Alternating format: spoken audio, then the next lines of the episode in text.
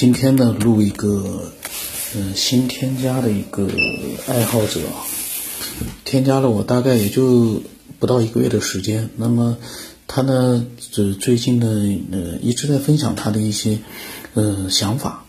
然后呢，嗯，这个内容呢，因为他发的都是文字呢，我没有仔细看。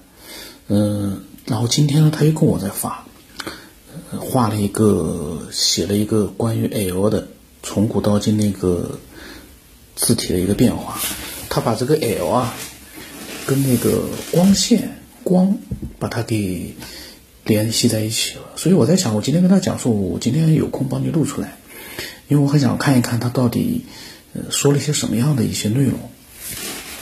那么他添加我之后啊，他说听到了人类的起源，不同的人有不同的看法，从什么进化或演化而来。一直是从古到今挥之不去的谜题。中国人对这个问题呢，经常有一种很富哲理性的说法：从哪里来就回到哪里去。然后他说呢，他觉得人类生命的起源和整个宇宙的起源是分不开的。宇宙如何起源，人类和生命也如何起源，因为本质上是相同的。都是基本原子粒子组成。我因为现在是在夜里头在录，所以我声音呢不能放的很大，呃，大家只要听得清楚就可以了。那么他呢，他说他不由得想起了西方的一句名言：“于其在上，如其在下。”然后说圣经当中也说：“愿您的旨意行在地上，如同行在天上。”宇宙是怎样运行的？人类的生命活动是如何运行的？这个幕后总觉得有什么东西在操控着，我们自身看不到，也很难感觉到。他说呢，那些原子粒子不停的运动着，是什么让这些在做像是有规律又像是没有规律的运动呢？自发的还是被什么操控的？宇宙中的这些物质也好，能量也好，是不是都好像是有生命似的，按照某种我们无法理解的方式运作？我们对生命的定义是不是还不够准确？站在某种角度、某种层面上来看，整个宇宙似乎就是一个生命体，我们其实是它微不足道的组成部分。他说：“难怪有人猜测整个宇宙就是一个巨大的生物。”然后呢，这是他在加了我之后啊，当天发给我的。然后第二天他说：“埃及神话看过没有？”他说：“神话里面说啊，世界最终会变成一条蛇。”他说这个很有意思。然后呢，他给我发来了两个文章啊，我没有点进去看。一个题目呢是人类的两次大觉悟，生命原来并不存在。然后还有一个呢是生命由原子组成，既然原子可以永生，为什么生命不行？呃，然后还有一篇文章说是公元前一万多年的万字符，它有什么含义或者包含了什么样的宇宙奥秘？呃，因为类似的文章呢，在网络里面确实我也其实也很感兴趣，但是我最近没有怎么去看，因为。这样的一些大的信息量，嗯，怎么说呢？嗯，看的多了，有的内容还好，有的内容呢会把你弄得就是心很乱。因为我并不需要，就是说，嗯，去吸收很多的这种，嗯，怎么说呢？我觉得并不是非常标准的一些信息。你现在是信息的一个海洋的话，你自己要去筛选，你要看你觉得自己感兴趣的一些内容。所以我基本上不太会去，呃，给其他人去推荐我觉得好的文章。我最多从里面挑出一段来，嗯，我觉得能思索的内容，我会，嗯，分享一下。大多数呢，我一般来说我发的都是自己的，嗯。自己的那个小说里面的片段，或者说是录音节目里面的一些内容，我很少去分享文章，就是因为每个人都有他自己的兴趣点，我们有一个分享的一个习惯非常好，嗯，但是呢，有很多的东西你要考虑到，我们人自己想要去看的东西都看不完，我们就其实已经嗯很难再去接收很多各种各样的朋友给你分享来的各种各样的内容。大家想一想那个群啊，有好多群里面。他发一个链接，你发一个链接，有的链接呢，因为是跟时事有关的，就是现在生活有关的，你可能好奇点进去看看。但是有的链接呢，就是那种稀奇古怪的内容，嗯，各种各样的自媒体，从各种各样的地方，嗯，不知道是哪里来的各种各样的内容，有的是几十年前的，嗯，有的呢是几年前的。全部呢都被他们搜罗来，搜罗来了之后呢，用来作为一个呃自媒体增加点击量的这样的一个手段，去吸引人。其实有很多内容，说句实话，我呢喜欢看见了一些东西之后呢，我自己去百度，从百度里面去搜索自己嗯需要得到的一些东西。所所以有很多人聊天的时候给我发来的东西，我那个文章啊，我没打开来看。因为我要打开来看的话，我一天能看多少文章啊？所以呢，我看到他这个文章，我就在这么想。但是呢，嗯，有的像一些嗯年纪比较大的人，你像我老妈，嗯，老爸，他们呢，就是说朋友之间发很多的链接，他们都会打开来看，还会去转发。年纪大的，他们嗯需要呃通过微信获得很多。嗯，他们以前在电视里面，在书籍里面，嗯，可能看不到的一些信息，呃，所以呢，大家都其实都都知道，呃，年纪稍微大一点的人呢，会看很多别人发过来的一些文章，然后呢，这些文章呢，他们看了之后呢，很多文章其实都是一些嗯假消息，没有。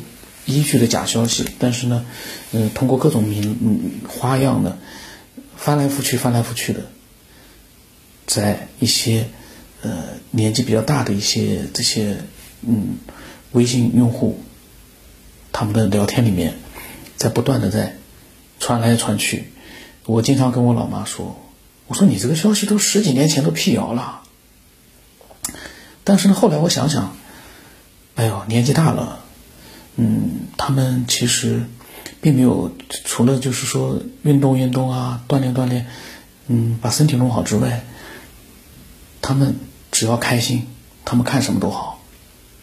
因为有的时候我在想，开始我还跟他讲，我说这些乱七八糟的自媒体你不要看，你看那种比较规范的自媒体，你就看看新闻联播。后来我在想，他们年纪大了，喜欢看什么就看什么，所以呢，这个呢，我倒觉得。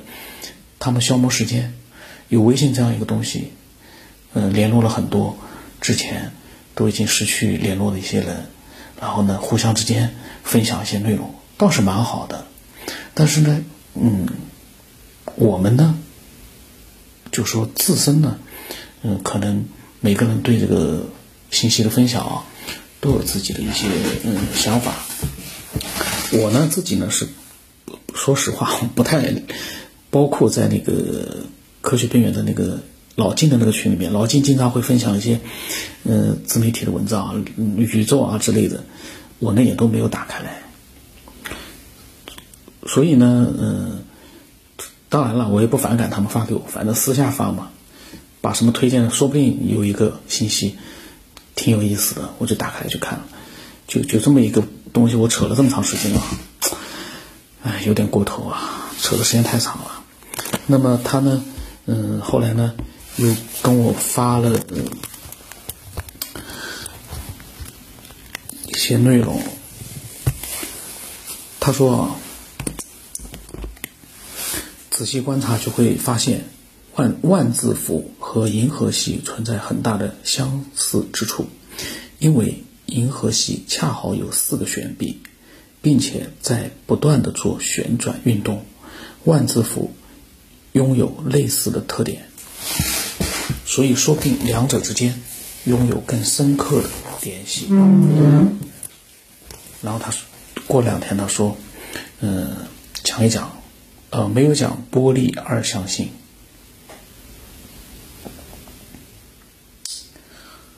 他说，人类能破解光的奥秘，就离破解宇宙的奥秘不远了。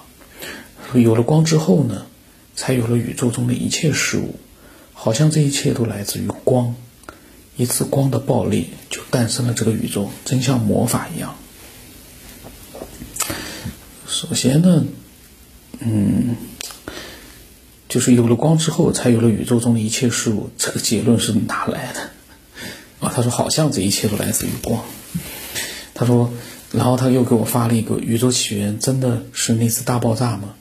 超级计算机模拟整个过程，应该是一个视频，我也没打开来看。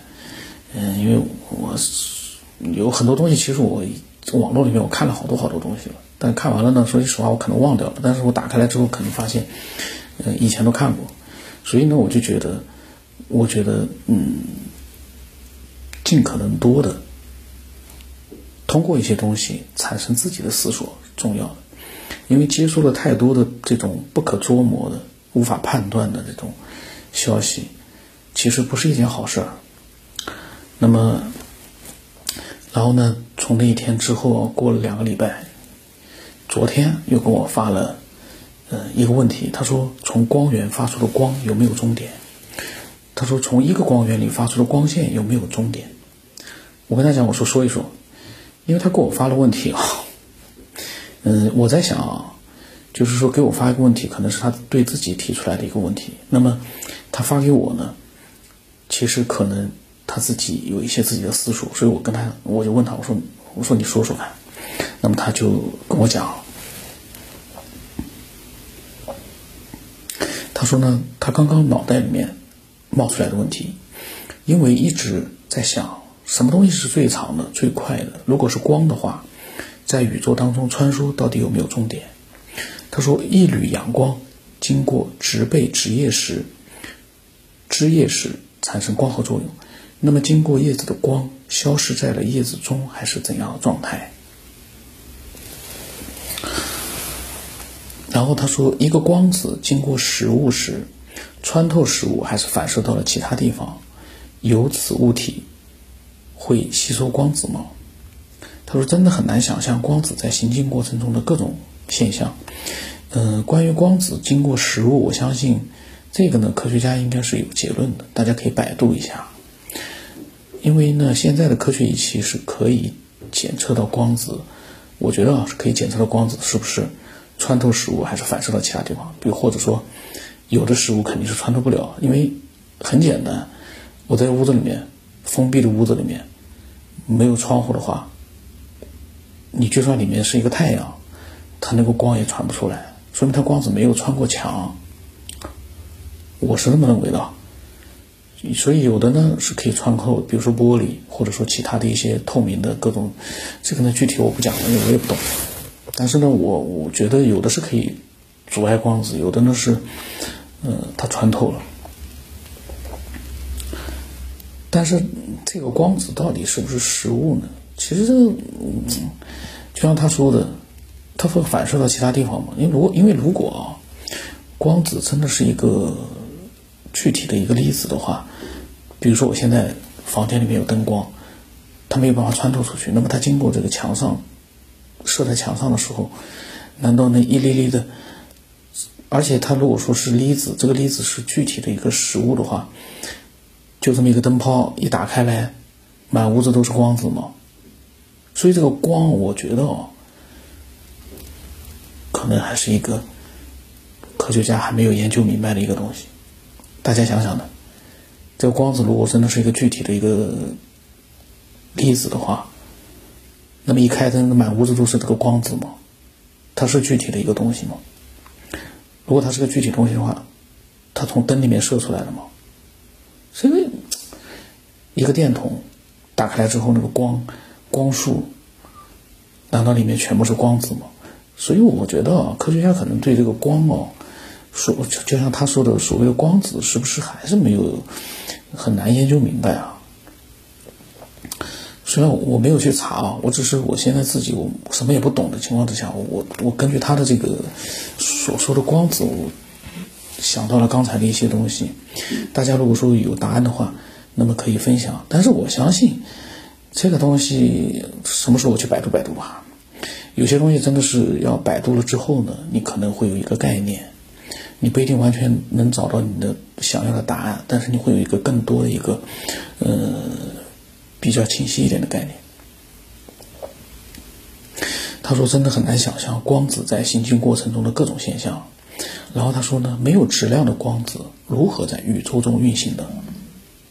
只呈现微粒和波动这两种性质吗？再也没有什么比这个更神奇的了。”然后他说呢，当光进入黑洞时，它还在里面行前进吗？黑洞里的空间无限小，那么光在黑洞里面一直行进，对吗？他当时提出了很多问题啊。然后呢，他就是昨天因为讲完了之后呢，今天中午呢又给我发了很多关于光的这个呃想法。他说，光如果没有被阻挡的物质吸收，或者是其他的粒子发生作用，一般都会一直传播下去，直到宇宙的终结。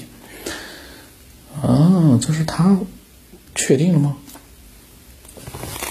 他说：“不过呢，光在传播过程当中会发生扭曲的现象，也许很早的古时候就已经知道了，至少在文字产生的时候就已经知道了。否则，那个代表光的字母同时有曲和直的线条来表示。”他说：“光线在传播过程中发生扭曲现象，并不是爱因斯坦首次发现的，而是很久很久以前的人们中的少数人应该已经知道了。”从文字的创造痕迹上可以看到一些启示或者是暗示。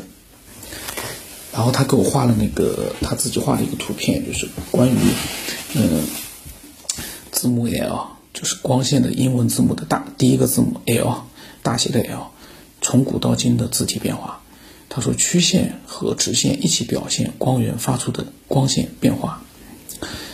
然后我呢给他发了一段话，我说把字母和光线联系在一起是挺好玩的，不过总感觉有些牵强吧。但是又不能说没有可能，似乎也有联系。多讲讲吧。我说我个人是不懂这些东西了。然后我说下午我录出来，琢磨琢磨。那么他呢？我当时他给我发来那个图片，我以为是个什么画呢？我说这是你画的吗？他说这是他写的，因为他写的是各个年代的 L 的这样的一个字体，就这个字母。呃，但是我觉得呢，这个字母只是英文的这个光里面的这个，呃，第一个字母，并不是它的全部。所以呢，你用这个 L 来体现，嗯，光源发出，嗯，就是说光线和这个字之间的联系，我觉得确实，我现在看看还是比较牵强的，因为没有人规定说 L 是代表了光线的意思。这个英文它是由 L I G H T 由五个字母组成的，你怎么能说 L 代表了光线呢？因为，嗯，因为 L 呢，它只是一个字母，由 L 开头的字母那个这个词很多，所以呢，你把 L 特指成为光线，嗯，这样的一个意义呢，我觉得那是比较牵强了，很牵强了。然后呢，他又跟我。发来了一些，嗯，他说呢，希希腊字母和希伯来字母所对应的这个字母 L 代表的数值都是三十，莫非是暗示着接近三十千米每秒的光速？后来他给我发了，因为他这个写错了嘛，应该是三十万千米每秒的光速。然后他说，他说玛雅文字当中这个代表 L 的字呢，一条直线旁边是一条曲线。他说还有光源，然后他说字母 L 在很多的古老文字当中，不管怎么写，要么是两条直线来表示光线，要么是用一条曲线和一条直线来表示光线，有的还有光源。他说光线和字母联系在一起，并不是特特例，而是很久之前的古人把世界上的所有事物都浓缩描绘在他们所创造的字字母当中，来表示事物，把事物描绘下来成为文字。当然就能用文字来解释事物，与相对应的事物联系在一起。文字不单单只是表达人们心中的想法、看法，描述事情。文字的用途不仅仅只限于此，它的创造不仅仅是为了说话、表达情感和意愿，还得看到它的源头为何被创造出来。很大的一个原因是为了观察天象、观察天、观测天空、星空、计算历法而使用。他说这些字母当中的字母最早很可能是观测天文历法时，如太阴周期或者太阳周期所使用的符号的一种遗留。然后他说呢，字母 L 排在字母表中的第十二位，数值是三十。这个字母就显得特别了。十二是一年当中的月份数目，三十是一个月当中的三十天。这跟大家，说句实话，嗯，你要是刻意的去寻找它的联系呢，你能找到很多的联系。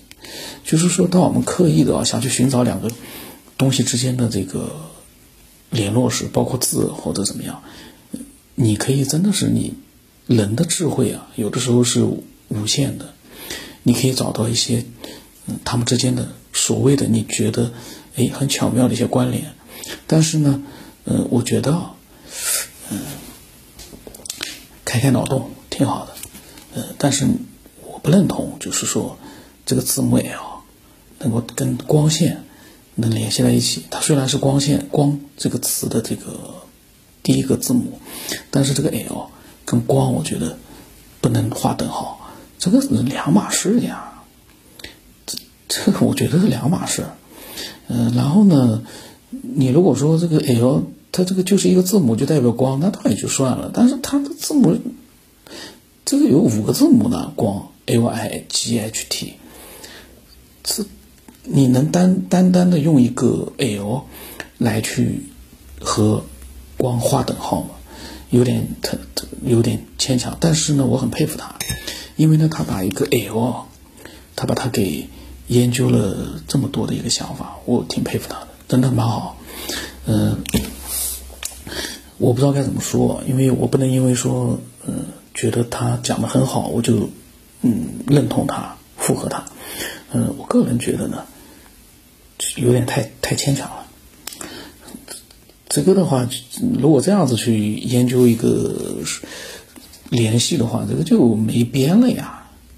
就是说，我觉得啊，还是缺乏那个说服力。因为以前呢，也有一个爱好者，他呢跟我，我好，他以前也录过的，他把那个文字呢和他的一些科学上的一些东西啊，把它做了一个联系。我呢，当时我不知道当时是怎么说的，我是觉得呢，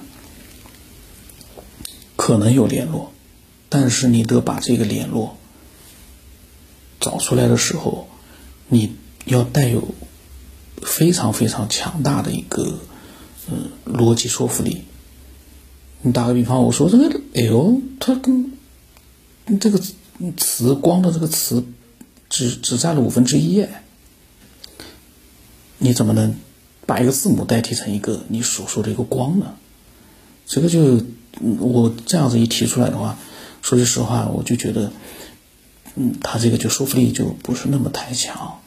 那么，我希望他能够继续的分享一些各种各样的想法。不要因为我录音，因为我之前的录音也是，嗯，其实呢，一个不懂科学的人录录了一千多期，然后呢，嗯，还跟很多的科学爱好者去指指点点。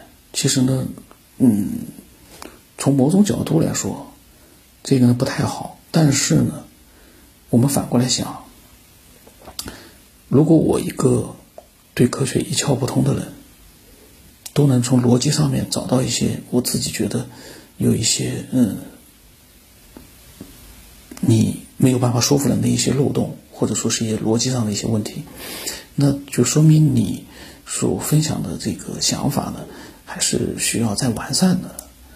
嗯，你还没有完善到就是说可以说服。很多人，因为你要说服的肯定是像我这种不懂科学的人，懂科学的人也不要去说服了。你的想法你可以跟他一拍即合，或者说是一拍两也不叫两散，就是各有各的说法，因为本身是没有答案的问题。所以呢，反过来想，被我这样一个不懂科学的人挑到一些毛病，嗯，其实不是一件，嗯，就是说，嗯。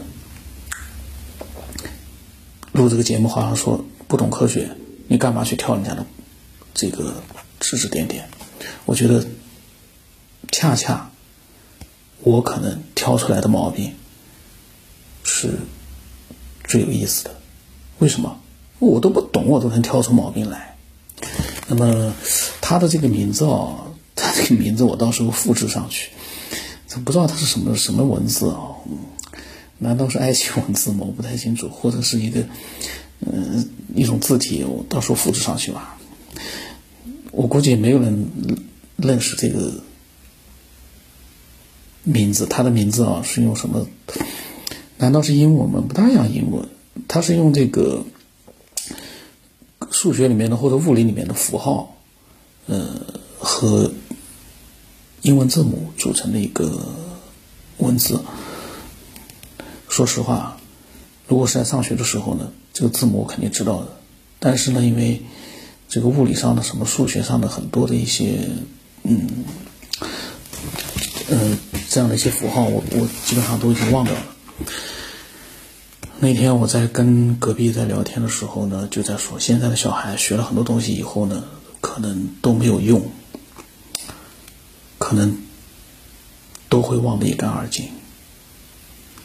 从小就应该去培养他的兴趣，然后呢，从他的兴趣开始，让他去学习他觉得对未来有用的东西。现在的这种教育啊，填鸭式啊。真的是蛮可怕的，因为我们把十几年的时间都用在了未来可能根本工作当中、生活当中都用不着的一些东西上，扯远了。